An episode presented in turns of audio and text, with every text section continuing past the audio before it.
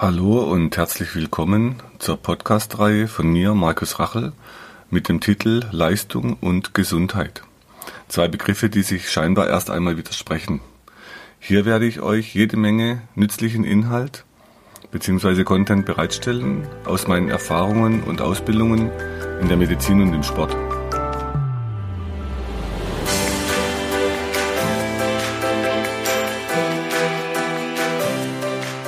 Heute geht es in der Episode um Sport, Sportler und deren Gesundheit.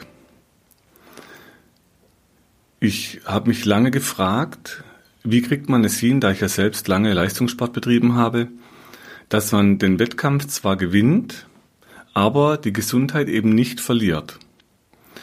Und aus meiner Sicht heute, wenn ich die Wettkämpfe und Spiele gewinne im Sport, die Gesundheit aber dafür verliere und das auch noch praktisch in der Gesellschaft als normal akzeptiert wird, ja, Leistungssport macht halt kaputt und krank, dann ist es aus meiner heutigen Erfahrung und nach dem heutigen Wissen so nicht mehr haltbar. Und es braucht vielleicht neue Wege, ähm, es braucht vielleicht neue Arten, mit sich umzugehen, auch als Sportler, ähm, als Trainer mit den Sportlern, damit wir nicht das Problem haben, dass ständig verletzte Sportler ständig mit Schmerzen, ständig mit Verschleißerscheinungen dass man da irgendwas verändert und langfristig neue Wege äh, suchen kann oder finden kann. Wenn ich in Vorträgen und Workshops äh, nachfrage, wer Sport treibt, dann sind es meistens sehr, sehr viele Menschen. Und viele haben irgendwo Personal Trainer, die haben ihre Fitnessstudios, es gibt Flächendecken in Deutschland, gibt es Rückenschule. Also man hat da sehr, sehr viel getan, um Bewegung in die Gesellschaft zu integrieren als Hintergrund und für euch auch so als vielleicht als geschichtlicher Hintergrund. In Deutschland, da gab es mal so ein Paradigma, das war hart wie Kruppstahl. Und aus dieser Zeit habe ich dann auch viele Sportler erlebt, die gehen mit sich so um, man muss halt hart sein zu sich selbst. Und mm, der Muskel muss hart sein und muss fest sein und es muss alles stabil sein. Das erinnert so ein bisschen aus der Geschichte an dieses hart wie Kruppstahl.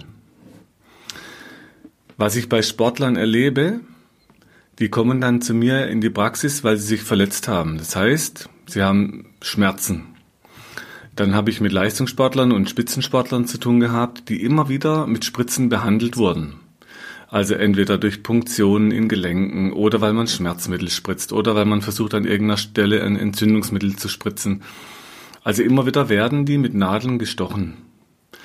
Oder sie wurden operiert und manche hatten danach immer noch Probleme. Dann mehrfach Operationen. Und oft war es eben so, die erste Operation im Gelenk zieht dann nachfolgend wieder andere Operationen nach sich. Es wurden oft auch chemische Mittel eingesetzt, um Schmerzen auszuschalten, um dann weiter trainieren zu können. Es ist natürlich auf lange Sicht nicht so schlau, wenn man Autofahrern flächendeckend in Deutschland Pflaster in die Autos reintut, damit sie immer die Öllampen zukleben können oder die Benzinwarnleuchte, wenn der Sprit leer geht, damit man dann abkleben kann, wenn so ein Signal sich zeigt. Und so ist es halt beim Sport mit diesen chemischen Mitteln, die können dann zwar einen Schmerz ausschalten, wir versuchen aber über Physik die Probleme anzugehen. Ich werde jetzt dann in den nächsten Schritten drauf kommen. Dann habe ich eben auch erlebt, dass diese Sportler viel Zeit investieren müssen, immer wieder in Behandlungen, immer wieder in Kuren, in Rehas, in Praxen. Also auch ein immenser Zeitaufwand, so wie man bisher mit sich umgeht oder auch Sportler mit sich umgehen. Und dann habe ich viele Sportler erlebt, denen wurde gesagt, sie dürfen nicht zu locker sein, sie seien zu instabil oder dann hypermobil.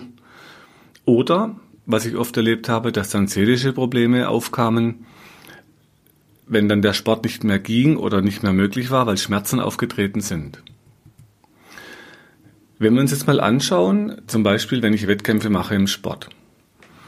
Und die Sportler versuchen dann natürlich, gegen einen Gegner anzutreten. Man muss gegen eine Zeit äh, sich durchsetzen, wenn es um Einzelwettkämpfe ähm, geht. Man muss gegen ein Element, also ich musste damals zum Beispiel als Schwimmer immer gegen das Wasser ankämpfen. Also es war oft auch ein Kampf. Und ich habe jetzt im Moment auch aktuell Leistungssportler und Hochleistungssportler in Behandlung, die sagen, jetzt muss ich noch bis zu dem Jahresende kämpfen, weil dort ist dann dieser wichtige Wettkampf. Also das klingt dann eher so ein bisschen wie im Krieg, wo man kämpfen muss gegen sich und gegen Zeiten und gegen Elemente. Wenn man die Trainingsideen anschaut, vor 50 oder 100 Jahren unterscheiden die sich zu den Ideen, die wir heute haben und am Sportler umsetzen. Und durch diese Methoden, die wir heute haben, erlebe ich in der Praxis oder am, am Spielfeld, wenn ich als äh, Betreuer dort mit dabei bin, dass ich Sportler habe mit sehr, sehr festen Muskeln und zwar, wenn die nichts tun, in der Ruhe, unter Ruhebedingungen.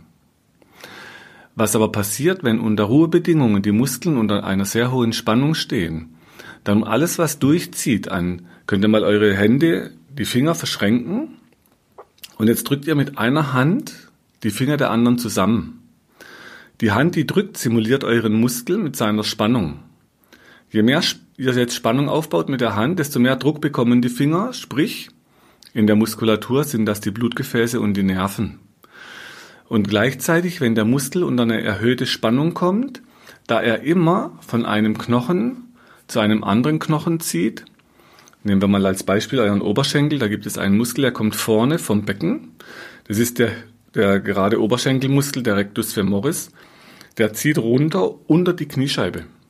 Das heißt, er überträgt dann die Kraft, die er im Oberschenkel produziert, über die Kniescheibe und über die Patellarsehne, also die Sehne unterhalb der Kniescheibe, auf den Knochen vom Unterschenkel und zieht euch dann den Unterschenkel nach vorne.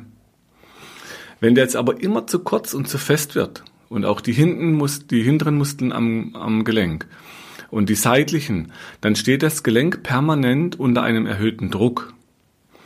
Und dieser Druck führt dann wieder zu einem erhöhten Verschleiß im Gelenk.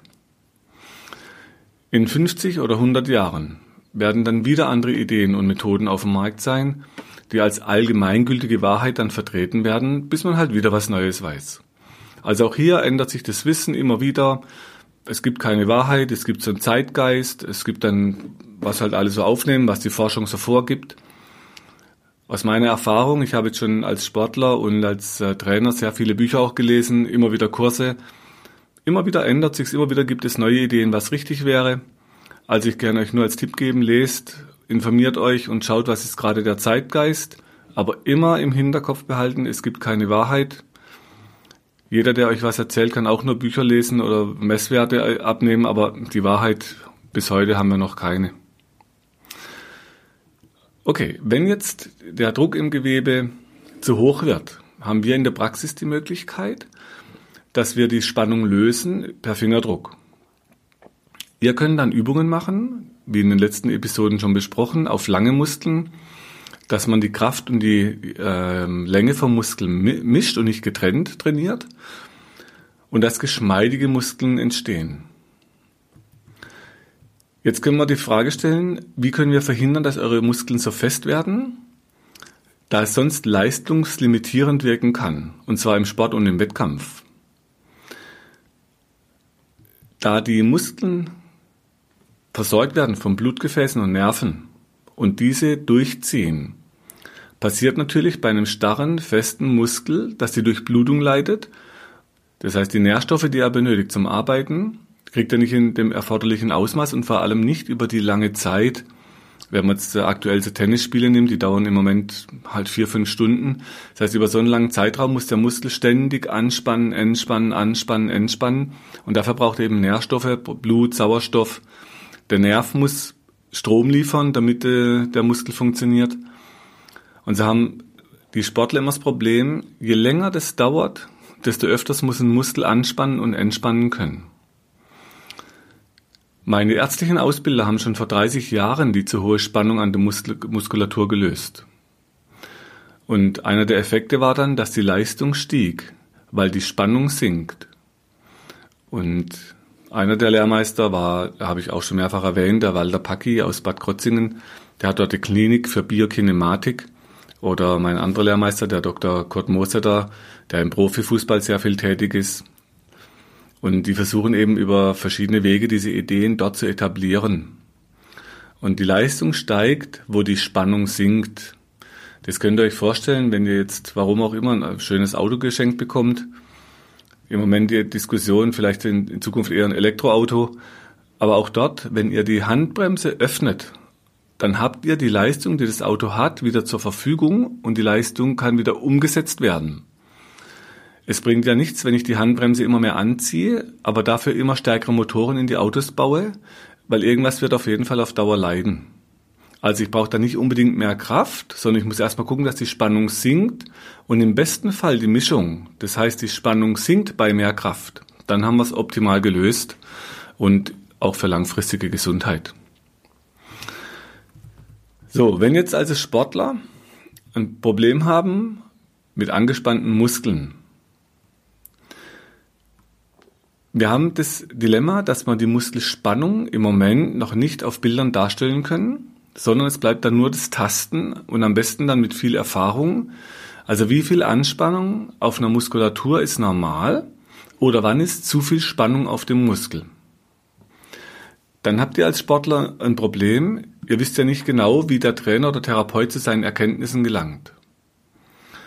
Dann wäre zum Beispiel eine Frage, die ich dann auch schon im Profifußball stellen konnte an Betreuer, die mir dann gesagt haben, der Sportler, der, den ich damals mitbehandelt habe, die Muskeln dürfen nicht zu locker sein. Dann ist natürlich sofort die nächste Frage von mir, wie viel Prozent von was ist zu locker? Also wo setze ich an, wo habe ich einen Vergleichswert, vor allem beim einzelnen Sportler, der vor mir auf der Bank liegt oder der jetzt bei mir in der Behandlung ist. Das heißt, was den Sportlern erzählt wird, die Muskeln dürfen nicht zu locker sein vorm Sport. Und zwar, man kommt dann drauf, wenn ihr einen Muskel unter eine Vordehnung bringt. Da gibt es dann Techniken, zum Beispiel aus der Physiotherapie, die heißen PNF, die propriozeptive neuromuskuläre Fazitillation. Dort kann man unter Vorspannung eine schnellere Muskelkontraktion auslösen. Also der Muskel spannt dann schneller an. Jetzt wird den Sportlern erzählt, sie dürfen eben vorm Sport nicht zu locker sein oder vorm Wettkampf, damit der Muskel mehr Spannung entwickeln kann. Und bei dieser Einzelzuckung ist es ja absolut richtig. Die Frage, was passiert, wenn der Muskel über 50, 80, 90, eine Stunde, zwei Stunden, drei Stunden arbeiten muss, was ist denn dann mit der Spannung? Und da würde ich dann sagen, da kommt der zweite Teil zum Tragen von so einem Satz, der Muskel darf nicht zu locker sein, aber eben auch nicht zu fest. Und dieser Teil wird normalerweise nicht erwähnt. Also, wichtig ist, nicht zu locker und nicht zu fest vorm Sport und vorm Wettkampf, damit er dann die optimale Langzeitleistung bringen kann. Die Erfahrung aus Klöstern in Shaolin seit 1500 Jahren ungefähr gilt dort, das harte und dürre bricht oder reißt und das weiche und biegsame überlebt, da würde ich noch anfügen, auch langfristig. Also man weiß schon lang, dort sagt man, aus der vollkommenen Ruhe kommt die vollkommene Dynamik, aber eben aus der vollkommenen Ruhe und nicht aus der Anspannung. Wenn ihr was unter Anspannung setzt, wird der Spielraum enger für die vollkommene Anspannung, weil diese vollkommene Entspannung nicht mehr kommt. Und da ist aus meiner Erfahrung, aus meiner Sicht, nach meinen Lehrmeistern eben heute so, wir versuchen so locker wie möglich und so angespannt wie nötig in so einen Sport oder Wettkampf zu gehen. Die Wissenschaft ändert sich ständig und einer meiner Lieblingssätze, die Wissenschaft ist der momentane Stand vom Irrtum. Wenn ihr wie ich 30 Jahre in so einem Job seid, in der Medizin oder im Sport, Ihr werdet so viele neue Ideen hören und immer wieder ändert sich das und man hat irgendwann das Gefühl, ja, man weiß gar nicht, was man, ich, ich höre so, so gerade bei einer Tagung in Hamburg, ich weiß gar nicht mehr, was ich da glauben soll. Und es scheint manchmal tatsächlich so wie so eine Glaubensfrage. Die einen glauben halt dies, die anderen glauben jenes. Aber das Wissen, das wir haben, das ändert sich halt ständig. Und zum Glück brauchen wir heute nicht mehr glauben, die Erde sei eine flache Scheibe, weil sich das Wissen ja auch immer wieder ändert. Das gibt's gerade in der Astronomie, in der Forschung. Ähm, es gab bisher immer so die Urknalltheorie. Ich habe vor kurzem in so einer Wissenschaftszeitung Zeitung gelesen, jetzt spricht man plötzlich von der Urpralltheorie. Und da wurde ich von einem ja, Menschen gefragt, der sich mit Sternen sehr viel auseinandergesetzt hat. Äh, glaubst du nicht an die Urknalltheorie? Ich sage, gut, es ist halt eine Theorie. Und ich habe schon viele Theorien kommen und gehen sehen in meinem Leben. Also ich war da eher skeptisch, weil niemand dabei war. Und als ich das gelesen habe mit der Urpralltheorie, sage ich, ah, okay, guck, wieder ein Paradigma, das man auf den Prüfstand stellt, weil die Wissenschaft und das Wissen eben Fortschritte macht. Es gibt aktuell in der Praxis eine, junge Sportlerin, ähm, die macht deutsche Spitze und im, da geht es um den Klettersport. Und man hat bei ihr festgestellt im Test, dass sie zu wenig Körperspannung hat. Das Spannende war, sie kam zu mir in die Praxis, weil sie zu viel Spannung hat. Das heißt, weil es dann Schmerzen gibt, weil die Leistung sinkt, weil sie Bewegungseinschränkungen spürt. Also hat sie ja zu viel Spannung in der Ruhe. Jetzt natürlich, wenn ich das teste, dann kann ich ja feststellen, wie viel Spannung sie entwickeln kann. Die Frage ist nur, was ziehe ich daraus für einen Rückschluss, wenn ich so eine, ein Ergebnis habe. Also ich habe das Ergebnis, sie baut zu wenig Spannung, kann zu wenig Spannung aufbauen. Dann ist ja ein Rückschluss, sie muss jetzt halt mehr Spannung aufbauen. Der andere Rückschluss wäre vielleicht, sie ist eh schon viel zu angespannt und kann dadurch schon gar nicht mehr mehr Spannung aufbauen und ihr Körper ist schon praktisch wie überspannt und macht dadurch weniger Spannung, bevor irgendwas kaputt geht. Also bevor ein Muskel reißt, bevor eine Faser reißt. Und da braucht es wahrscheinlich einfach noch viel, viel mehr Differenzierung, dass man die Menschen noch mehr darauf schult, was ist denn eine Überspannung oder wann ist es zu viel Kraft, wann ist es zu viel Anspannung. Hört man bisher noch nicht so oft, bisher hört man immer eher zu wenig. Man muss mehr trainieren, noch mehr Kraft, noch mehr Spannung. Bei uns im Turnen früher ging es um Körpermittelspannung. Die musste man halt aufbauen können, wenn man im Barren im Handstand oder am Reck oder also es ging um diese Körpermittelspannung, die war immer sehr wichtig und die muss ich natürlich aufbauen können im Sport. Das Dilemma ist halt, wenn ich halt in Ruhe auch noch unter so einer Körpermittelspannung stehe, so wie bei, bei uns früher mit so einem Waschbrettbauch, da seid ihr halt immer unter so einer immensen Anspannung. Und das heißt, der Körper kann eben nie richtig zur Ruhe kommen. Und da braucht es deutlich mehr eine, eine bessere Mischung aus Entspannung, also wirklich richtig entspannt und locker. Und wenn ich anspanne, dann fest. Okay, die Sportler, die ich abtaste in der Praxis, ähm, das sind inzwischen ganz viele Tennisspieler, Fußballer, ähm, Kletterer, also aus Golfspieler sehr viele. Und das Spannende ist eben, dass die alle durch die Bank, alle unter einer viel zu hohen Muskelspannung stehen unter Ruhebedingungen. Also ich habe bisher noch keinen getastet, der zu locker oder zu schlaff war, äh, der im Leistungssport war. Das Dilemma, wenn die Muskeln ständig unter so einer hohen Ruhespannung stehen, dann leidet natürlich alles, was an der Struktur mit dranhängt. Also die Bänder, die werden von den Muskeln oft unterstützt und die Fasern ziehen oft die, über die Sehnen, zieht es oft an die Kapsel mit dran. Die Bänder werden unterstützt in der Funktion und die Menisken und die Bandscheiben stehen plötzlich unter viel mehr Druck, wenn es zu angespannt ist. Und wir erleben eben sehr viele Sportler mit solchen Verschleißerscheinungen, aber eben nicht, weil die Muskeln zu schwach sind, sondern weil sie zu angespannt auf Dauer sind. Und das scheint tatsächlich so ein Paradigmenwechsel zu meiner Zeit, wo ich noch aktiver Turner und Kampfsportler war. Damals hat man mir eben gesagt, ich hätte zu schwache Rückenmuskeln. Mir hat keiner gesagt, ich hätte zu starke Bauchmuskeln. Das hat man mir nie gesagt. Also aus der heutigen Sicht eher lieber entspannter und stark genug, wie immer noch stärker, noch stärker, bis es abreißt.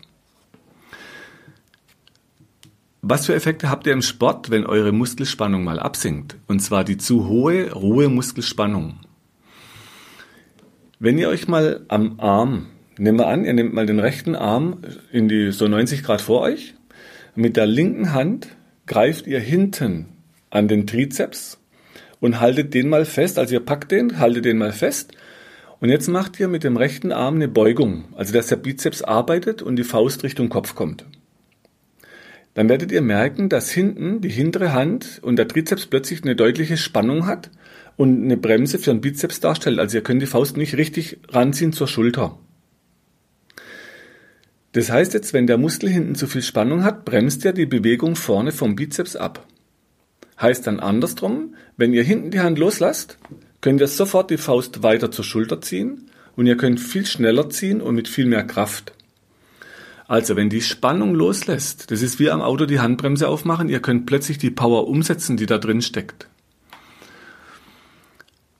Die Blutgefäße, wo durchgehen, die werden entlastet. Also ihr könnt öfters eine Bewegung machen und habt dort mehr Nährstoffe zur Verfügung im Gewebe bevor so ein Muskel übersäuert und sauer wird. Wenn ihr mehr Nervendurchfluss habt, dann ist der Druck nicht so hoch im Gewebe.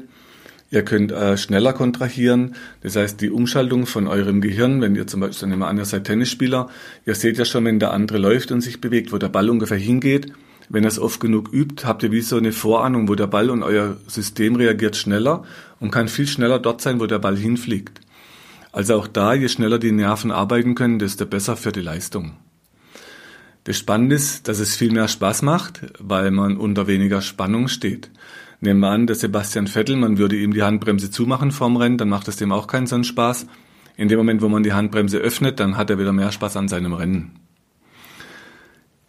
Wir haben vorhin besprochen, dass wenn der Muskel zu kurz wird, mehr Druck in die Gelenke kommt. Vor allem wenn der Muskel von vorne, von hinten, von der Seite überall zu viel Spannung hat und zu stabil wird, dann habt ihr plötzlich mehr Verschleiß im Gelenk, weil die Kraft nicht mehr über den Knochen weggeleitet wird, wo man Kraft verträgt, sondern durch die Gelenke wirkt. Und dadurch habt ihr mehr Verschleißerscheinungen und diese langfristigen Effekte, der die Sportler dann so oft krank macht, die Effekte steigen, wenn der zu kurz wird, beziehungsweise wenn der Muskel wieder länger und geschmeidiger wird, dann kriegt er den Druck weg und der Verschleiß ist eben nicht so hoch. Und das zeigen uns eben die Mönche im Kloster, die mit 85 noch einen Spagat machen, den Kopf hinter den, den Fuß hinter den Kopf stecken, dass die Gelenke frei beweglich sind, wenn man entsprechend übt. Und das ist dann eben nicht der Sport, der das macht, sondern was ich als Ausgleich schaffe, um dem Sport was gegenzusetzen, damit es eben nicht so kurz und fest wird. Und das Spannende ist eben durch diese Effekte, dass die Leistung steigt, weil die Spannung sinkt. Wenn die Mönche im Kloster seit 1500 Jahren das Motto haben, aus der vollkommenen Ruhe kommt die vollkommene Kraft, oder das Wichtigste im Leben ist die Geschmeidigkeit des Körpers zu erhalten, da das Harte und Dürre bricht und das Weiche unbiegsam überlebt, so ist dann mein Fazit für euch als Sportler, Natürlich auch als Normalbürger gilt es ja genauso. So geschmeidig und beweglich wie möglich und so kräftig wie eben für den Sport nötig. Und wichtig ist eben, dass man nicht nur ein bisschen Dehnübungen macht, sondern sich wirklich beweglicher darum bemüht und daran arbeitet, dass man sich beweglicher trainiert. Also dass tatsächlich auch die Beweglichkeit steigt. Genauso wie ja die Kraft auch steigen soll.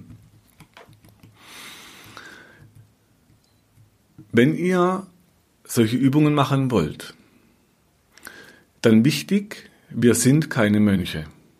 Ich hatte einen Lehrmeister, der hat mich versucht zu trainieren wie so ein Mönch, dass der Kopf hinten zwischen die Füße kommt und ich habe gedacht, der reißt mich vorne auseinander. Also das äh, muss man natürlich auch sehen. Wir sind hier im Westen keine Mönche. Wir können nur die Ideen, die es schon so lange gibt und die mit sehr viel Erfahrung dieses langfristig Gesunde mit auf dem Plan haben ähm, kann man natürlich bei uns wieder sagen, Moment, es geht hier um Leistungssport, nicht um Gesundheit. Habe ich auch schon gehört. Dann sage ich ja, gut, aber es kann ja ein Und geben. Es kann ja sowohl ein Leistungssport und später noch gesund geben. Und darauf möchte ich hinarbeiten. Dafür gebe ich euch die Informationen, dass ihr vielleicht eben nicht mehr einfach nur kaputt gemacht werdet im Leistungssport, sondern tatsächlich Leistungssport und gesund später mit so wenig wie möglich Operationen ähm, so dass man auch mit 60, 70, 80 noch Spaß haben kann am Leben und nicht nur vor Schmerzen von einem zum anderen Therapeuten laufen muss. Die Übungen haben wir schon mehrfach besprochen. Ihr könnt auf der Webseite schauen unter dem Reiter Videos. Da sind die Grundlagenvideos inzwischen drin. Wir arbeiten gerade die ganzen anderen Videos auf aus verschiedenen Bereichen, die wir dann in den nächsten Wochen noch da reinladen werden. Okay. Und Wichtig ist eben nicht nur einfach immer stärkere Muskulatur, sondern auch immer geschmeidiger bei guter Kraft und eben bei Ausdauer. Wenn Muskeln so stark wie möglich sein sollen, erlebe ich auch, dann muss man natürlich gucken, wenn ich zum Beispiel auf Wettkämpfe gehen möchte, was mit Bodybuilding zu tun hat, da braucht ihr ja so ganz dicke Pakete, die unglaublich definiert sind also sonst habt ihr dort keine Chance. Also mit Muskeln aus dem Yoga braucht ihr nicht zum Bodybuilding-Wettbewerb. Ich muss also immer auch gucken, was ist das Ziel vom einzelnen Menschen, was, was braucht er oder warum braucht er es. Und kann ja auch sein, das ist ein kompensatorisches Schema für Erlebtes. Also ich mag das gar nicht verurteilen, welche Art von Training jemand macht. Für mich ist immer nur wichtig, wie schaffe ich es, dass die Menschen eben nicht nur immer wieder kurz den Schmerz wegkriegen oder wenn viele sagen, mach den Schmerz da mal weg, ich will wieder in meinen Sport, sondern dass man eben auch guckt, dass man die Menschen ins Boot kriegt für die lange, lange Sicht und langfristige Gesundheit, damit es eben so wenig wie möglich Operationen braucht und die Leute mit 60, 70, 80 auch noch gut laufen können. Aus der Praxis nochmal so ein Fall, da gerade aktuell am, äh, am Sportplatz ein junger Kerl, der ist gute 30, sind wir so ins Gespräch gekommen. Dann sagt er mir, ja, ich kann auch nicht mehr richtig, ich habe solche Schmerzen, ich kann es noch ab und zu spielen. Und das ist für mich schon, da blutet mir das Herz, wenn ich sehe, dass so junge Menschen schon vor so viel Schmerzen kaum noch laufen können. Natürlich 20 Jahre Spaß hatten bei ihrem Sport, aber mit 30, 40 mit solchen Schmerzen rumlaufen müssen, dass sie, dass sie, das nimmt auch ein Stück Lebensfreude weg. Und deshalb stehe ich heute dafür und trete ich dafür an, dass man auch im Sport schaut, dass die Menschen so wie im Kloster locker werden, geschmeidig und nicht nur ein bisschen Dehnübungen machen, sondern wirklich ganz gezielt mit, mit richtig Konsequenz und aller Kraft dran geht, dass man die Muskeln in die Länge trainiert, so wie man natürlich auch genauso gut in die Dicke trainieren kann, wie eben beim Bodybuilding, wie erwähnt. Okay, also was ich dann zum Beispiel auf der anderen Seite erlebe, die Muskeln sollen ja so beweglich wie möglich und so stark wie nötig sein. Das ist mein Wahlspruch heute. Und als Kind, wenn ihr euch mal zurückerinnert, wie als Kind die Beweglichkeit, der Kopf konnte nach hinten drehen, Kinder können sich mit geraden Beinen aufrecht, aufrecht sitzen eine längere Zeit. Und wenn ich jetzt von Sportlern als Diagnose bringen die in die Praxis manchmal mit, da höre ich dann, ja, ich bin hypermobil. Das wundert mich dann manchmal, wenn man die hinsetzt und schon der erste Test im Sitzen beim Drehen vom Kopf ergibt, dass der Kopf nicht auf 90 090, also man bezeichnet es in Gradzahlen, ihr könnt nach links über die Schulter gucken, ihr könnt nach rechts über die Schulter gucken. Das können kleine Kinder, wenn ihr die mal beobachtet, die drehen den Kopf ganz locker hin und her. Das heißt, wenn dann jemand sagt, er sei hypermobil, aber sein Kopf dann nur 40 040 oder 50 050 dreht, dann ist es ja schon beim ersten Test hinfällig, weil dort ist er ja hypomobil, also zu unbeweglich. Und es ist ein kleiner, aber feiner Unterschied für Sportlerinnen und Sportler, weil je beweglicher die Halswirbelsäule, je weiter der oben drehen kann, desto besser ist die Durchblutung vom Gehirn. Ihr könnt also längere Leistungen bringen, die Zielerfassung bei Ballsportarten wird schneller, man kriegt beim Kampfsport die Bewegung vom anderen schneller mit. Also es hat sehr viele Vorteile, wenn der Kopf besser dreht. Und wir müssen in der Praxis ganz genau untersuchen, sind die Gelenke im Körper wirklich alle betroffen mit einer Hypermobilität, also mit einer zu Überbeweglichkeit? Sind die Bänder wirklich alle zu locker? Ist das Bindegewebe wirklich überall zu schwach? Oder habe ich oft genau das Gegenteil, nämlich zu straffe Bänder, zu straffes Bindegewebe, ähm, zu eingeschränkte Gelenke. Jetzt ist mein Job, rauszukriegen, wo sind die zu überbeweglich und wo sind die total unterbeweglich. Und manchmal findet man beides am Körper. Aus meiner Erfahrung finde ich viel, viel mehr die Hypomobilität. Das heißt, das zu Unbewegliche. Und zwar jetzt kommt das Geheimnis gegen eure Kindheit. Wenn ihr mal zurückdenkt, wie ihr als Kinder wart, wie beweglich, was ihr für einen Spaß hattet. Ihr konntet von morgens bis abends rumrennen, ihr seid geklettert. Ähm, die Gelenke tun eben nicht weh. Klar, man fällt ab und zu hin, dann tut halt der Unfall weh. Aber die Beweglichkeit, die tut nicht weh. Ihr habt Kraft, ihr baut die immer mehr auf.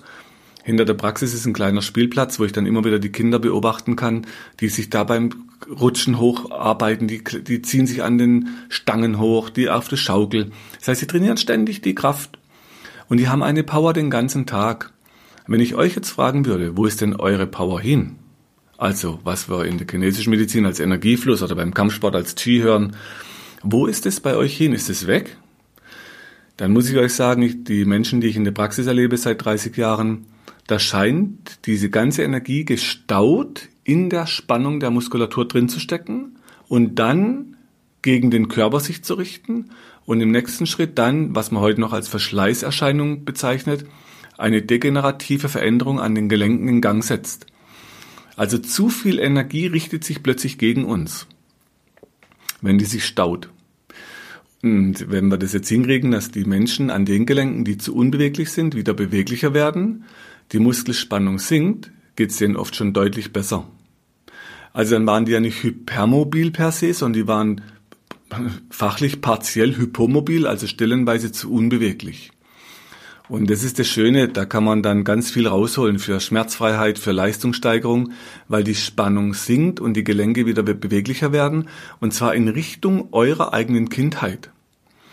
Man kann natürlich auch sagen, okay, man nimmt jetzt einen Altersquerschnitt und guckt mal, wie alt seid ihr? Okay, alle 30-Jährigen, alle 40-Jährigen, alle 50-Jährigen und sagt, ja, Moment, gegen die 50-Jährigen sind sie ja viel zu beweglich höre ich öfters.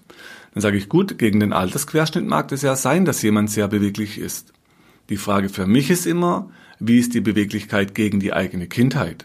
Also der Längsschnitt, nicht der Altersquerschnitt. Und hat sich bewährt in der Praxis, dass man eben die Menschen beweglicher kriegt und dadurch auch schmerzfreier, was sicher einer der Erfolge in unserer Praxis ist in Köln oder im Schwarzwald. Okay, ähm, welche Verletzungen sind denn häufig bei Sportlern?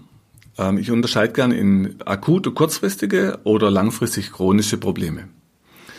Die akuten erlebe ich ganz oft mit Zerrungen, Stauchungen, Prellungen, Muskelfaserrisse, Muskelbündelrisse. Es gibt Muskelrisse, es gibt Sehnenanrisse, Sehnenrisse, Bänderdehnungen, Bänderrisse, Meniskusverletzungen. So als akutes, klassisches Trauma.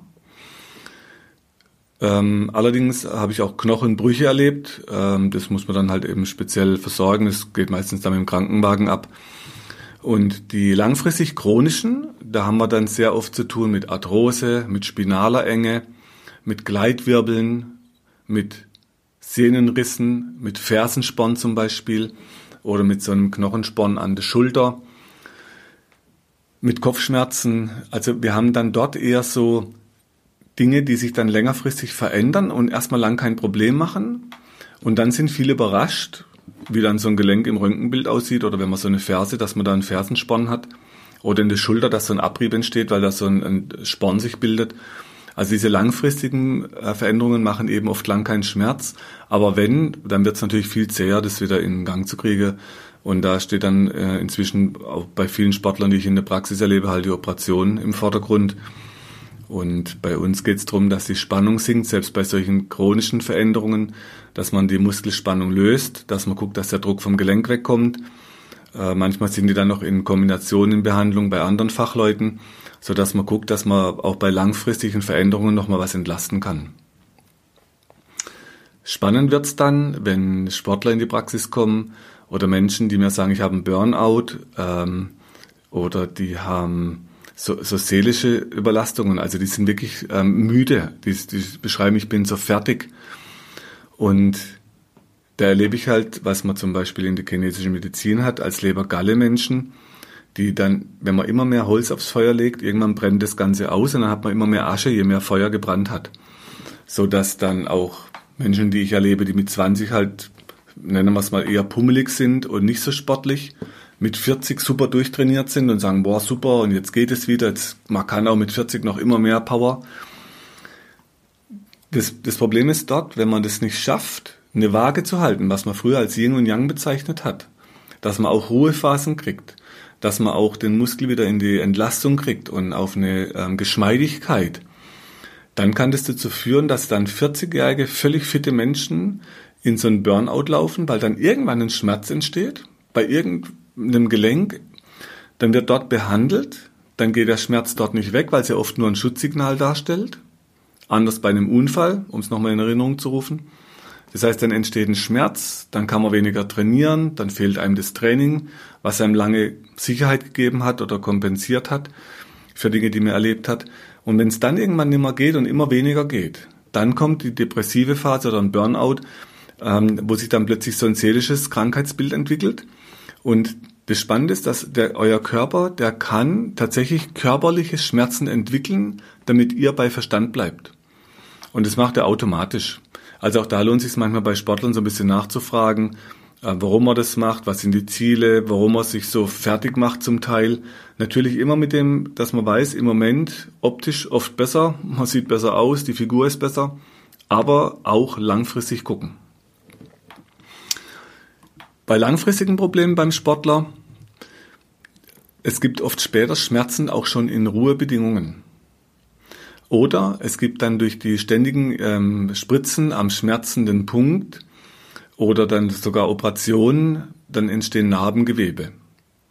Und über, äh, wenn man immer wieder bei Sportlern eine Spritze setzt, natürlich kann man kurzfristig einen Schmerz ausschalten, aber der war ja oft ein Schutzsignal vom Gehirn, damit eben nichts kaputt geht. Was dann auf lange Sicht wieder zu Problemen am Gelenk führen kann, was man dann als frühzeitigen Verschleiß definiert. Dann haben viele Sportler Schmerzen beim Bewegen und es kommt später oft zu Arthrosen, äh, zum sogenannten Abnutzung. Allerdings für euch nochmal, die Maschinen, die man baut, die nutzen sich ab. Also je, näher, je mehr eine Maschine läuft, desto mehr nutzt die sich ab. Deshalb müssen die Autos zum Kundendienst, man teilt, Verschleißteile werden ausgewechselt. Eure Gelenke sind anders. Eure Gelenke werden ernährt über die Bewegung. Das heißt, eure Gelenke brauchen die Bewegung, um ernährt zu werden und gesund zu bleiben.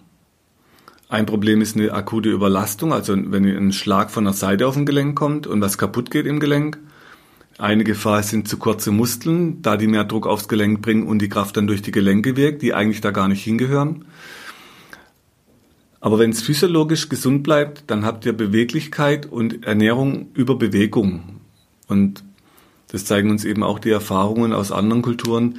Diese Geschmeidigkeit im Alter, dass das Gelenk immer wieder jeden Tag leicht in alle Richtungen bewegt wird, das erhält die Jugendlichkeit in Körper und Geist, sagen die im, im Shaolin. Die langfristigen Probleme, die Gleitwirbel. Wir haben Sportler erlebt, zum Beispiel kommt mir gerade ein Radfahrer in den Sinn, der war unten im Schwarzwald in Behandlung. Der war Radamateur. Jetzt hat man dem schon auf dem Röntgenbild, da hat man dann einen Gleitwirbel entdeckt. Dem hat man schon die Operationstechnik aufgemalt aufs Röntgenbild. Also man hat ihm schon die Schrauben draufgemalt, wie man dann von hinten mit Schrauben den Wirbel zurückzieht.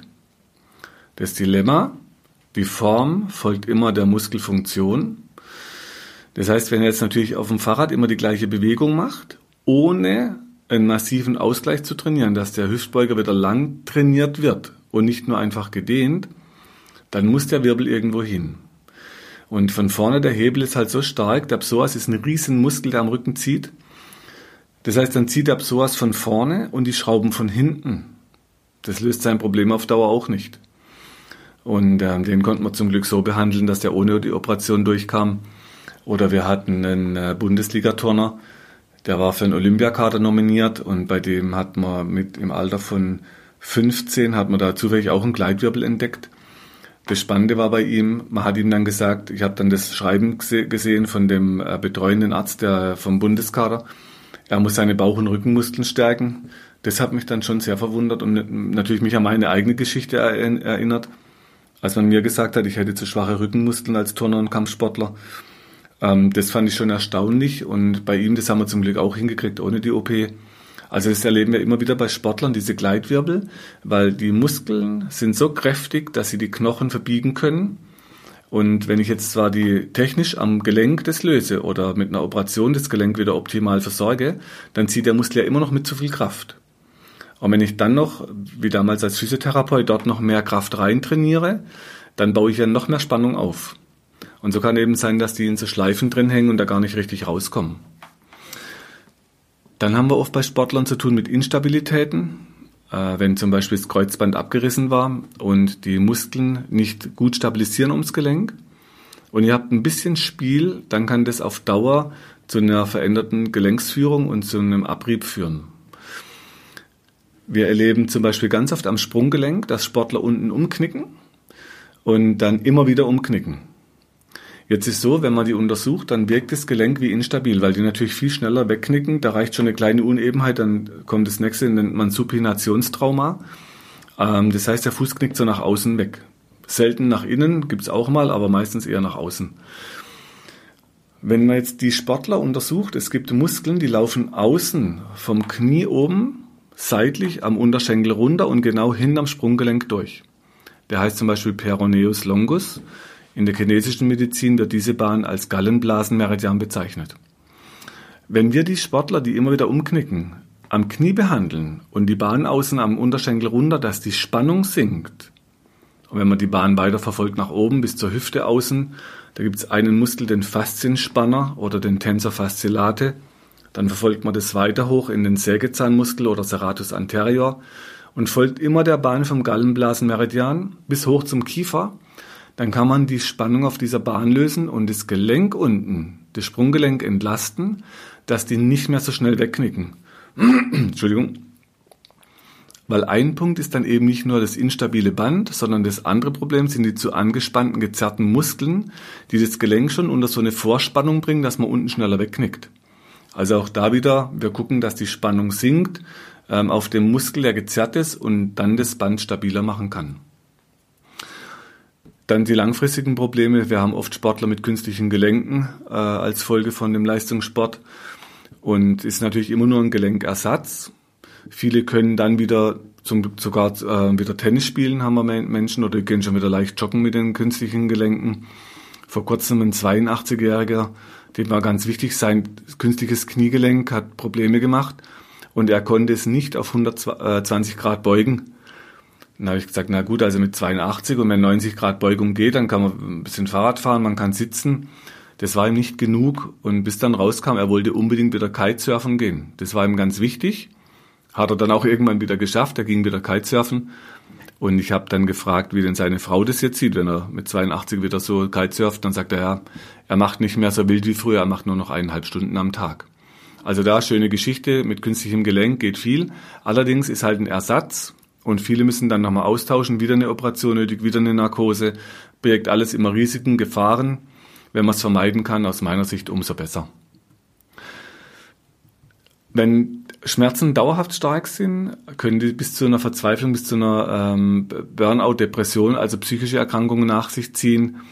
Wenn es eine Kompensation auch für Erlebtes war, zum Beispiel aus meiner Geschichte, diese ganzen Sport, dieser, das hatte schon fast was Autoaggressives, also das heißt, ich habe so viel Sport getrieben, mehrere Sportarten bis zur deutschen Meisterschaft und da sind Knochen gebrochen, ähm, da waren unglaubliche Schmerzen oft mit dem Spiel. So, wenn er zweimal die Woche abends turnen geht, da tut am nächsten Morgen oft alles weh. Also war viel Schmerz mit dem Spiel. Natürlich kann man vieles durchhalten, kann man vieles durchbeißen, kann einen aber auf Dauer auch ganz schön fertig machen. Und es war einfach auch so eine Flucht da drin, weg vom Elternhaus, ähm, raus, Anerkennung über Leistung, Anerkennung vom Trainer. Das heißt, da war natürlich auch eine Kompensation für Erlebtes mit drin. Wenn Strukturen geschädigt sind nach Sportverletzungen, dann haben wir oft die Möglichkeit, wenn die Sportler dann in der Praxis sind, wir haben zum Beispiel gerade aktuell jemanden, der hat einen Gips am Fuß, da war äh, tatsächlich ein Mittelfußbruch. Jetzt kann ich natürlich nicht auf den Bruch was tun, sondern ich nehme die Muskeln, die da hinführen, die über den Bruch wegziehen, die kommen aus dem Unterschenkel, so Richtung Knie oben. Das heißt, man kann da behandeln, man kann oben in der Hüfte behandeln, dass die Spannung dort sinkt der Durchfluss vom Blut besser wird und die ganzen Entzündungshemmer aus dem Blut, die ganzen Nährstoffe viel besser in das Gebiet einfließen können. Und der, wenn der Zug vom Muskel am Knochen loslässt, dann kann der Knochen schneller heilen. Und so können wir dann langfristigen Verschleiß oft vermeiden, weil die Muskeln lockerer werden und die Gelenke beweglicher werden. Bei alten Mönchen kann man beobachten, dass die, wenn die lange leben, extreme Beweglichkeit zeigen, eine Superkraft haben und den Geist mit der Meditation schulen. Das gehört natürlich dort auch immer dazu. Und mm, die ernähren sich natürlich auch sehr gut. Die essen eher auch weniger. Die essen zum Beispiel gar kein Fleisch. Und die halten sich so geschmeidig, wie es nur irgendwie geht im hohen Alter, damit auch dort noch unglaubliche Dinge möglich sind wo wir in der Praxis leider erleben, dass die Patienten sagen, ja, in meinem Alter kann man eh nichts mehr machen. Da sage ich, okay, gut, dass Sie kommen, weil jetzt ist die Entscheidung, wird es ab jetzt, je älter Sie werden, immer schlechter oder wird es ab jetzt, je älter Sie werden, immer besser? Aber diese Entscheidung muss natürlich jeder für sich treffen. Und ähm, ich war bei Kongressen, da war dann die Frage, wann ist Alter? Das ist natürlich eine gute Frage. Ähm, was geben die Gene vor? Was ist genetisch bedingt? Äh, die Epigenetik sagt uns heute, vieles ist möglich über Lebensstilveränderung. Also man kann die Gene beeinflussen über gesunde Ernährung, über Bewegung, über gute Freundschaften, über Verlieben. Also viele Dinge wirken auf uns ein und kann natürlich auch bei uns, wenn wir als Sportler oder als Wettkämpfer ähm, langfristig gesund bleiben möchten, auch gute Wirkungen zeigen. Man kann zum Beispiel auch bei alten Yogis äh, super Beweglichkeit beobachten. Und meine Vorbilder sind halt diese alten Shaolin-Mönche. Wenn ich die sehe, da geht mir das Herz auf, was die so mit 80, 85 machen. Und es sieht einfach ganz anders aus wie die trainierten Fitnesstrainer, die ich in unserem Kulturkreis erlebe oder auch, wo ich in Studios dann öfters trainiert habe. Da gab es dann so tolle Sachen wie Body Combat ähm, oder mal ein bisschen mit meinen Jungs an so Maschinen rumgezogen. Also die sehen einfach ganz anders aus, aber wenn ich dann die alten Menschen sehe, wie geschmeidig sie sind, was sie für ein Lachen im Gesicht haben, dann ist aus meiner Sicht natürlich so locker wie möglich ins Alter und das ist die gute Nachricht, man kann immer was tun. ein, das muss ich euch auch natürlich mitgeben, ein längerfristiger Effekt, und das ist jetzt, was viele abschreckt, wenn eure Muskeln mit den Jahren so trainiert werden, dann werden die auf Dauer dünner und elastischer. Das heißt, die sehen nicht mehr so angespannt und so trainiert und so dick aus, wie wenn ihr aus dem Fitnessstudio kommt. Und das scheint mir bei manchen Menschen schwierig. Ähm, schwierig ist aber immer auch machbar, das ist das Gute. Und zwar, das ist halt immer so ein Tick so mit der Eitelkeit und mit dem Ego, das man in sich trägt. Also wie weit ist, hat man das schon überwunden vielleicht oder wie weit steckt man da noch drin, dass man für andere gut aussehen will. Ähm, aber das sind ja die anderen. Das heißt, wenn ich mich gut fühle und ich kann euch nur sagen, mit 50 heute oder über 50 fühle ich mich heute deutlich dynamischer, viel weniger Schmerzen wie früher im Sport, als ich so zutrainiert war. Und die Muskeln sind natürlich dünner, klar. Und dann äh, habe ich natürlich drei Jungs, wo es immer auch so diese alten Spiele, ne, wann ist der Alte zu schwach, so diese Wettkämpfe zwischen Papa und Söhnen, die trainieren alle, die haben natürlich deutlich dickere Muskeln inzwischen. Und das ist schon so manchmal die Frage, kriegt man dieses Ego überwunden? Ähm, kann man sagen, gut Jungs, trainiert ihr so? Und der Große sagt inzwischen selbst schon, Papa, ich weiß es ja alles, aber ähm, ich will jetzt halt noch, trainiert jetzt noch, bis der Schmerz kommt und dann mache ich was anderes. Also immer die Frage, was, was ist euer Ego, was ist eure Eitelkeit, wie weit seid ihr da, ähm, was braucht ihr da? Und wenn es nicht mehr so viel ums Äußere geht und eher so um das Innere, um die Stabilität innen, dann wird der Körper stabiler, weil er lockerer wird und weil die Muskeln dünner und geschmeidiger werden. Das sind auch interessante Effekte. So, die ganzen Erkenntnisse, ich wollte euch noch was mitgeben, wenn es um Sport geht. Es kommt immer wieder die Frage, ja, wie wärme ich mich denn am besten auf vom Sport? Wir haben gerade einen Workshop gemacht mit einem Fußballverein und wenn die Leute kalt sind, ich habe das schon mit äh, Kampfsportlern, die machen Luta Livre, das ist so ein brasilianisches Ringen. Ähm, das haben wir schon mit Skifahrern gemacht, also unterschiedlichste Sportarten. Ich habe das gerade an der Schule mit Schülern gemacht, die waren äh, im Gymnasium. Das heißt, also egal wie man vor sich hat, die Menschen die hören sich erstmal so eine halbe Stunde, Stunde die Theorie an, warum die jetzt so trainieren sollen in Zukunft, dass sie immer den Muskel in die volle Überdehnung bringen, wo er also gedehnt wird und keine Kraft mehr hat, sodass er die Verklebung im Muskel löst und dort dann die Kraft trainiert, aber ohne den Muskel schon wieder zu verkürzen, weil die zu kurz sind die beiden meisten eh schon. So, wenn man die jetzt als Aufwärmtraining solche Übungen machen lässt, nachdem die eine Stunde zugehört haben und rumgesessen sind, oder manche stehen auch rum. Bei den Luther Livre-Kämpfern, da war das eiskalt in der Halle. Das war so eine ähm, Gemeindehalle, da war es wirklich eiskalt drin. Eine Stunde rumgesessen in Jacken. Dann fingen wir mit diesen Übungen an, ohne uns vorher warm zu laufen. Ohne vorher Liegestütz, ohne vor Kniebeugen, Burpees, Sit-ups, was auch immer. Also mit einer scheinbar kalten Muskulatur fingen die an, in die volle Überstreckung vom Muskel zu gehen, also da, wo er richtig gedehnt ist. Und jetzt muss man natürlich sagen, das geht natürlich immer sachte. Da geht natürlich keiner hin und reißt dem anderen den Muskel oder das Bein irgendwo in eine Streckung rein, dass er sich einen Muskel zerrt oder reißt. Äh, darum geht's nicht. Es geht darum, den Muskel einfach ans Ende zu bringen, wo er bei gestrecktem Gelenk aufgedehnt ist, wo der Sportler dann sagt, stopp, bis hierher. Und es bestimmt immer der, der da liegt oder der, der um den es geht, der bestimmt, wo die Grenze für diese Dehnung im Muskel ist. Weil jeder hat eine andere. Und ich bitte euch wirklich inständig drum, wenn ihr was übt mit anderen, achtet darauf, dass ihr die nicht schädigt, sondern dass ihr denen eine Hilfe seid.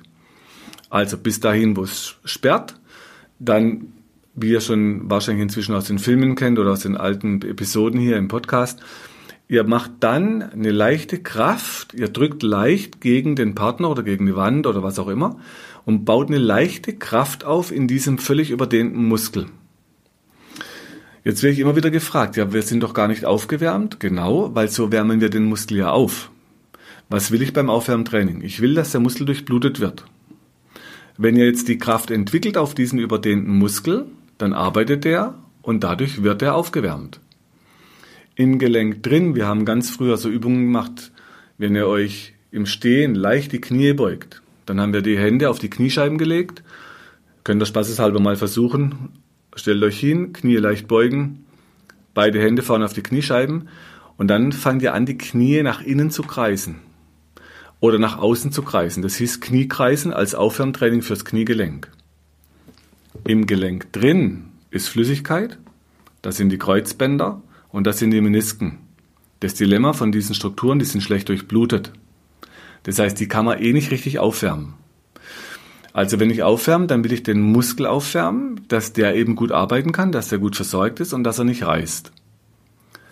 Wenn der Muskel jetzt in der Länge arbeitet, dann wärmt ihr den. Das heißt, das ist ein Aufwärmtraining. Und das ist das Spannende, dass Sie dann noch fragen, ja, was machen wir jetzt als Muskeltraining oder was machen wir jetzt als Krafttraining? Also ihr mischt ja genau diese Dinge. Ihr mischt die Dehnung mit der Kraft und dadurch wärmen sich die Muskeln auf. Und der spannende Effekt, wenn die Muskeln dann so belastet waren, danach sagen mir die Teilnehmer, oh, Jetzt fühlt sich das alles warm an. Und manche fangen richtig an zu schwitzen, da merkt man dann, wie diese Energie, die in dem Muskel sich festgesetzt hat, über diese Spannung, wenn das loslässt, wenn der Muskel entspannt und das Blut durchfließt, dann wird die Energie frei. Also wieder die hohe Ruhespannung auf der Muskulatur sinkt dann ab und die Leistung steigt dann langfristig an. Weil die Bremse für die Gegenspieler und dieser Antagonist, der in der Bewegung loslassen muss, was am Anfang mit eurem Fassen vom Trizeps beim Armbeugen war, da war der vordere Muskel der Agonist, der Bizeps, der die Bewegung durchführt. Also wenn die Ruhespannung am Trizeps sinkt, dann wird der Bizeps besser belastbar, kann schneller bewegen und kräftiger und die Muskeln werden so aufgewärmt.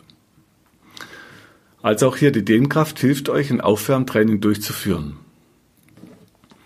Wenn ihr die Muskeln in die Verkürzung aufwärmt, wie früher, mit Sit-Ups, mit Liegestütz, mit, ich habe schon gesehen, am, am Fußballfeld stand so ein Trimrad, wo die sich auf dem Fahrrad dann aufwärmen. Das geht natürlich immer, klar auch, der Muskel wird ja auch durchblutet, mit dem Dilemma, dass er kürzer trainiert wird. Was dann wieder heißt, wieder mehr Spannung auf dem Gelenk, mehr Spannung auf den Bändern, ähm, die Kreuzbänder sind viel mehr unter Belastung, was dann wieder eher zu Verletzungen führt. Und jetzt ein Verein macht gerade so, die haben jetzt das als Aufwärmtraining haben die gemerkt, wie das sich anfühlt nach den Übungen, wenn man natürlich die ganzen Beinübungen so durchmacht, die Armübungen durchmacht. Wenn man ein bisschen Übung hat, dauert das nicht lange. Dann braucht ihr vielleicht fünf oder zehn Minuten für die ganzen Übungen. Wenn ihr ganze Muskelketten einspannt und die Übungen dann macht, dann geht's noch viel schneller. Das heißt, so ein Aufwärmtraining, um den Muskel zu durchbluten, das dauert gar nicht mehr so lang. Und wenn man dafür dann ähm, das koordinative Training macht vor dem Sport oder vor dem Wettkampf, dann kann man sich was ich oft erlebt habe vom Training, wir haben dann eine halbe, dreiviertel Stunde Aufwärmtraining gemacht. Da war man natürlich super am Schwitzen, aber wenn ich jetzt zum Beispiel so ein Spiel von meinen Jungs anschaue auf dem Fußballfeld, das geht halt 90 Minuten. Wenn die also vorher schon eine halbe Stunde laufen, dann steigt ja nicht nur der Laktatspiegel an, sondern auch das Ammoniak, was hinten raus dazu führt, dass die Spieler müder werden und die Krämpfe anfangen. Also das ist eine Chance, dass man sagt, man kann vorne das Laufen ein bisschen reduzieren, weil der Muskel schneller aufgewärmt wird und hat dann hinten raus im Spiel noch mehr Spielraum und weniger Krämpfe. Und äh, mal gucken, was da zurückgemeldet wird. Äh, die Versuche laufen gerade bei so einem Verein. Mal gucken. Ähm, aus meiner Erfahrung war das so, wenn ich mich vorm Training und vorm Sport und Wettkampf nicht so fertig mache, dann habe ich im Wettkampf und im Sport mehr Power übrig. Zum Thema Aufwärmen bei Kindern wollte ich noch was sagen. Ich habe Sachen gehört, dass Kinder keine Dehnübungen brauchen. Es gibt Sportarten wie Turnen, Kampfsport, Tanzen. Da werden Kinder von klein auf, und zwar zwischen vier und sechs Jahren fängt es oft an, so beweglich wie möglich trainiert. Es gibt Sportarten, habe ich gehört, Kinder brauchen keine Dehnübungen, da wundere ich mich, wenn das über Jahrtausende sich bewährt hat und in mehreren Sportarten sich bewährt hat, dass Kinder so früh wie möglich, so beweglich wie möglich trainiert werden, dann kann das nicht so schlecht sein aus meiner Sicht. Also auch da bei Kindern, ich habe früher auch ähm, Kinder beim Rettungsschwimmen so eine Kindergruppe trainiert. Da war natürlich klar, dass auch vorm Wettkampf und vorm Sport wurden halt Übungen gemacht. Und aus der heutigen Sicht eben keine einfachen Dehnübungen, sondern diese Dehnkraft damit die Kinder zum einen kriegen die mehr Kraft und zum anderen werden die beweglich trainiert. Sodass die Geschmeidigkeit, die die in sich tragen, damit man die erhalten kann, das ist ja viel einfacher, dass man den Kindern diese Geschmeidigkeit erhält, die die in sich tragen und gar nicht erst so zutrainiert, wie wenn man dann mit 20, 30 anfangen muss, die wieder locker zu trainieren und irgendwie so locker zu kriegen, dass die Schmerzen weggehen und die Gelenke äh, nicht mehr so unter Druck stehen. Man sagt, was Hänschen nicht lernt, lernt Hans nicht mehr mehr. Das ist so ein Sprichwort bei uns. Also bei Kindern fängt es an. Und wir wissen, dass die meisten, die virtuos sind in irgendwas, als kleine Kinder zwischen vier und sechs anfangen mit sehr viel Üben. Also wenn ich bewegliche Sportler haben möchte, die geschmeidig sind, ähm, dass die mit, mit guter Beweglichkeit im Sport sind, dann aus meiner Sicht bei kleinen Kindern auch anfangen mit diesen Dehnkraftübungen. Wir haben an einer Schule, habe ich in Köln ein Projekt gemacht, das war von 2007 bis 2012. Das war so eine Gesundheitskunde im Unterricht, da habe ich eine Schule im Aufbau begleitet und die Schulleitung hat gefragt, ob ich es nicht an der Schule machen möchte, dass man die Kinder von klein auf beibringt. Was ist Anspannung? Wie fühlt sich Entspannung an? Dort habe ich zum Beispiel die Kinder eingewickelt in so ein Gummiband und habe gesagt, okay, jetzt lauf mal ein paar Schritte danach das Gummiband weg, um zu gucken, wie es ist, wenn die Spannung weggeht, wie dann die Beweglichkeit kommt. Oder ich habe denen zum Beispiel ein, ein, Gummiband an die Türklinke, dann, wenn die Tür nach außen aufging, nach innen gezogen. Jemand hätte von außen halt reinkommen sollen und es ging natürlich nicht, wenn der innen am Band zieht. Sodass Klasse 1 bis 4 gelernt hat, wenn ich jetzt zu viel Spannung irgendwo im Raum habe auf dem Gummiband, es nichts bringt, wenn ich die Gelenke an der Tür schmiere oder wenn ich die Gelenke an der Tür auswechsel oder den Hausmeister hole, dass er irgendwas an der Tür macht. Da konnten mir die Klasse 1 bis 4 sagen, ich soll halt das Gummiband mal loslassen, dann geht die Tür schon wieder auf. Also einfach um zu vermitteln, was Spannung heißt. Wo, wo fängt Spannung an? Und wir haben dort an die Schule, haben wir geschafft, da ging ein Shaolin-Mönch. Äh, der hat acht Jahre im Kampfkloster gelebt, der hat eine Schule, eine Shaolin-Kung-Fu-Schule und der hat mit den Kindern Tai Chi, Kung Fu und ähm, so Bewegungsübungen gemacht. Wenn man die bei Vorführungen gesehen hat von der Schule, die waren wie Katzen, die Kinder. Die waren kräftig, die waren geschmeidig. Ähm, das war richtig eine also aus meiner Sicht natürlich, da ging mir das Herz auf. Das war eine Freude zu sehen, wie Kinder auch sein können, wenn die Sport machen, wie geschmeidig und wie schnell und wie kräftig. Dazu habe ich dann ein Kinderbuch geschrieben, das heißt Arthrosis und die Knorpelfresser wird gerade aktuell jetzt im Sommer, haben wir es jetzt neu verlegt, jetzt kommt die zweite Auflage als Athos und die Knorpelbande mit überarbeiteten Grafiken und Texten. Das wird jetzt im ATP-Verlag, kommt es jetzt raus. Also auch hier fängt es an, dass man so früh wie möglich ansetzt, diese Kinder geschmeidig und beweglich zu halten. Es gibt noch beim Sport immer wieder auch die Fragen, was mache ich denn als Sportler jetzt für eine Ernährung? Als ich noch den Leistungssport betrieben habe, da gab es ein Paradigma. Das Paradigma waren Kohlenhydrate. Also haben wir Kohlenhydratpartys gemacht. Ich habe heute noch Sportler, die sagen mir, ich habe aber zwischendurch immer wieder Hunger, ich muss immer wieder was essen. Und die essen halt so ein paar tausend Kalorien, unter anderem auch viel mit Kohlenhydraten. Jetzt haben wir ein Dilemma. Wenn ich Kohlenhydrate zu mir nehme, dann steigt der Insulinspiegel an. Wenn der Insulinspiegel wieder absinkt, kriege ich Hunger. Heißt jetzt, wenn ich auf der anderen Seite weniger Kohlenhydrate essen würde, würde ich weniger Hunger kriegen, weil der Insulinspiegel weniger absinken würde. Es gibt von einem meiner Lehrmeister, der hat äh, äh, Glykoforschung gemacht an der Charité in Berlin mit dem Professor Reuter. Und der Dr. Mosetter, der hat inzwischen ein Buch rausgebracht, Zucker der heimliche Killer. Es ist im Band 1, Band 2 Myoreflextherapie beschrieben, was äh, Ernährung mit unseren Muskeln macht, was es mit Leistung zu tun hat. Das wird von ihm inzwischen beforscht mit einem eigenen Gebiet. Das geht inzwischen in den Profifußball. Er betreut Leipzig mit. Äh, also auch da guckt man inzwischen, dass man nicht mehr wie früher so viel wie möglich Kohlenhydrate isst, sondern eher so wenig wie möglich und wenn dann eher nach dem Sport wie vorher. Damit dieser Hungerast, den Jan Ulrich habe ich mal gehört nach einem Rennen, der spricht dann von dem Hungerast, den er dann kriegt. Das heißt, er knickt dann mit Leistung ein und das heißt, wenn wir heute die Projekte machen bei den Reisen, da werde ich euch in einer anderen Episode mal mehr erzählen. Wenn wir zu den Delfinen fahren, da gibt's dann so Projektwochen, äh, wo man dann morgens nüchtern am Strand laufen geht, schwimmen geht, Dehnkraftübungen macht und dann erst zum Frühstück. Das heißt, wir machen dort ein Stoffwechseltraining, damit man in die Fettverbrennung kommt. Und Fett könnt ihr ewig verbrennen, da könnt ihr lange laufen. Und die Frühstück sind dann so wenig wie möglich Kohlenhydrate, also mit Eier, mit, mit Gemüse, mit, da gibt's oft schon warmes Gemüse auf den Buffets, mit Oliven, mit, also es gibt jede Menge Sachen, die man dann essen kann. Und wenn dann eben Kohlenhydrate nachher und ähm, zum Mittag dann Schluss mit Kohlenhydraten, so dass man da in den äh, anderen Stoffwechsel kommt und der eher Fett verbrennen kann. Ich persönlich halte es inzwischen so, ich mache nüchtern Sport, so ein bis zwei Stunden vorm Frühstück. Allerdings fairerweise muss ich sagen, hier im Alltag in Köln oft nicht ganz einfach umzusetzen. Ähm, wenn ich morgens um halb sieben zur Praxis fahre, Äh, geht besser am Wochenende, wo es super geht, bei diesen Projektwochen, da klappt es hervorragend. Und man merkt dann, was der Körper für eine Power kriegt, wenn man morgens erstmal sich bewegt, diese Dehnkraftübungen macht, ist morgens um 6, 7 nicht ganz so schön, weil erstmal alles wehtut und da ein bisschen in Gang kommen muss. Dann gibt's die kohlenhydratarme Ernährung mit weitgehend und natürlich Verzicht auf Süßigkeiten oder Eis, so gut es geht. Aber wenn ein Eis oder wenn mal tatsächlich eine Pizza oder sowas, dann mit Lachen im Gesicht. Also eine 80-20-Regel. 80 Prozent vernünftig und gesund und 20 Prozent sündigen, aber mit Lachen im Gesicht. Also so halte ich das heute. Dann gibt's die Kraft in Dehnung Übungen zwischendurch vor und nach dem Sport. Dann habe ich immer gute Kraft, gute Beweglichkeit, muss dann noch ein bisschen Ausdauer trainieren. Das mache ich durch Joggen und Schwimmen. Ich habe 100 Kilo. Ich mache das seit über 40 Jahren, gehe ich joggen. Also es ist nicht schlecht für die Gelenke, wenn eure Muskeln lang genug bleiben. Wenn die kürzer werden und zu kurz, da muss ich leider anderen Fachleuten recht geben, die dann sagen, dann schadet es Laufen den Gelenken, weil es zu kurz und zu stramm wird. Und äh, Laufen, Klettern, Schwimmen gilt immer noch als gesunder Sport.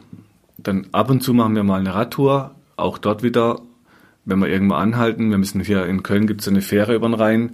Dann gibt es natürlich vorher ein paar Übungen, wenn man auf die Fähre wartet, auf der Fähre ein paar Übungen, immer auf Dehnung und Kraft, wieder aufs Fahrrad. Also immer diese Mischung aus bisschen Ausdauersport, Kraft und Dehnung. Und dann ab und zu lasse ich mich noch behandeln, damit die angespannten Muskeln, die durch den beruflichen Alltag zwölf Stunden auf Muskeln drücken, mit dem Ellenbogen, mit Fingern, da baut sich auch einseitige Spannung auf. Und das ist so heute mein Konzept. So halte ich mich fit, so halte ich mich gesund, damit eben so Spagat wie möglich mit 80 noch Bewegung geht, Spaß an der Bewegung, Spaß am Leben und noch zwei Literaturempfehlungen für euch. Wenn ihr Zucker, der heimliche Killer, das ist eines, wo es um die Ernährung geht, hat der Dr. Med Kurt Mosetter geschrieben. Und in Myoreflextherapie Band 1 und 2 sind viele der Hintergründe mit beschrieben, sehr wissenschaftlich. Wer da mehr dazu im Detail wissen möchte, könnt ihr auch nachlesen. Ähm, so entstehen so neue Ideen und jetzt bin ich gespannt, was im Sport sich dann die nächsten hoffentlich 30, 40 Jahre ich noch miterleben kann, welche Veränderungen es da weiterhin gibt und wünsche euch viel Spaß beim Ausprobieren. Schaut, dass ihr so beweglich wie möglich und so kräftig wie nötig ins Alter kommt. Wenn du meinst, dass dir diese Infos helfen oder du weitere Infos suchst, schau auf meiner Website unter www.muskel-gesundheit.de rein. Für Übungen schaut auf YouTube und hinterlasst mir, wenn ihr wollt, eine Bewertung. Falls ihr Fragen habt, schickt sie über die Webadresse äh, und die Mailadresse, die ihr dort findet. Bis zum nächsten Podcast. Herzlichst, euer Markus Rachel.